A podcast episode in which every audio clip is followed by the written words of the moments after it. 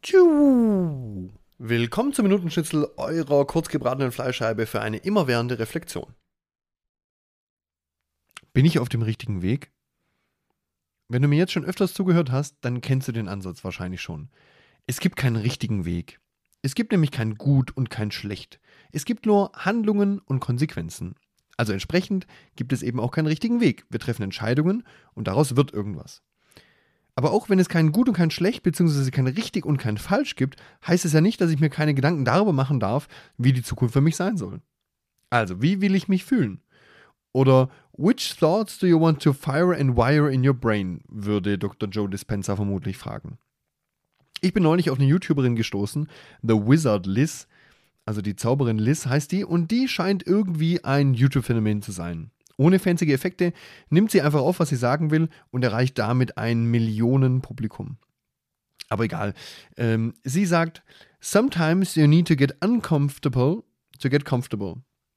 Also nehmen wir das jetzt mal bewusst wörtlich. Manchmal musst du dahin gehen, wo es unkomfortabel oder sich unkomfortabel anfühlt, damit es komfortabel wird. Also Vorsicht. Was ich jetzt hier sicher nicht sagen will, ist, dass der Schlüssel in der Veränderung im Außen liegt.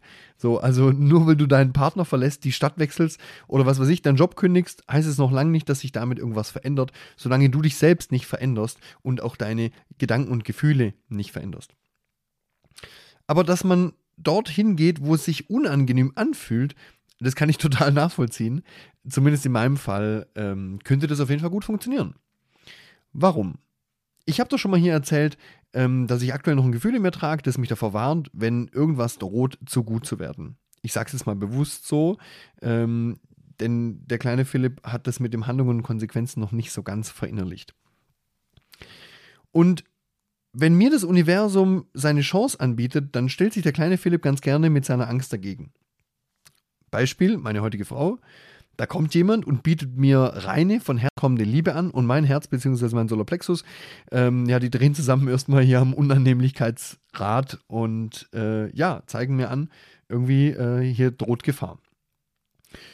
Und ja, das analysiert bin ich dann deswegen unter Anleitung mit meinem Mentor am Anfang auch ganz bewusst in dieses unangenehme Gefühl gegangen, um nachher zu lernen, dass man reich belohnt werden kann, wenn man sich traut und das Ganze zulässt.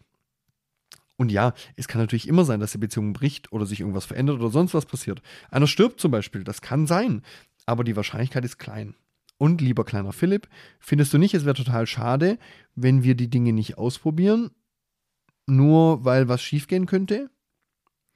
Du bist doch sonst auch so mutig und hast immer alles ausprobiert. Inklusive Waschmittel und Omas Herztabletten. Also, auch wenn es keinen richtigen Weg gibt, dürfen wir uns fragen, was wir im Leben wollen. Oder vom Leben wollen. Da fällt mir wieder der Spruch ein: What if life doesn't happen to you, it happens for you? Also keine Wagnisse einzugehen, um nie, nur nicht enttäuscht zu werden, ist kein Ansatz, den ich mir irgendwie für mein Leben wünsche. Und da ich mir dieses Frühwarnsystem installiert habe und es noch nicht gelungen ist, dass ich das wegreflektiert habe, ähm, ja, dann kann ich es ja so lange nutzen. Damit ähm, ich dann immer erkennen kann, was in der Logik des kleinen Philips richtig gut werden könnte. Vielleicht werde ich dann ja irgendwann ähm, beim nächsten Mal wieder reich belohnt.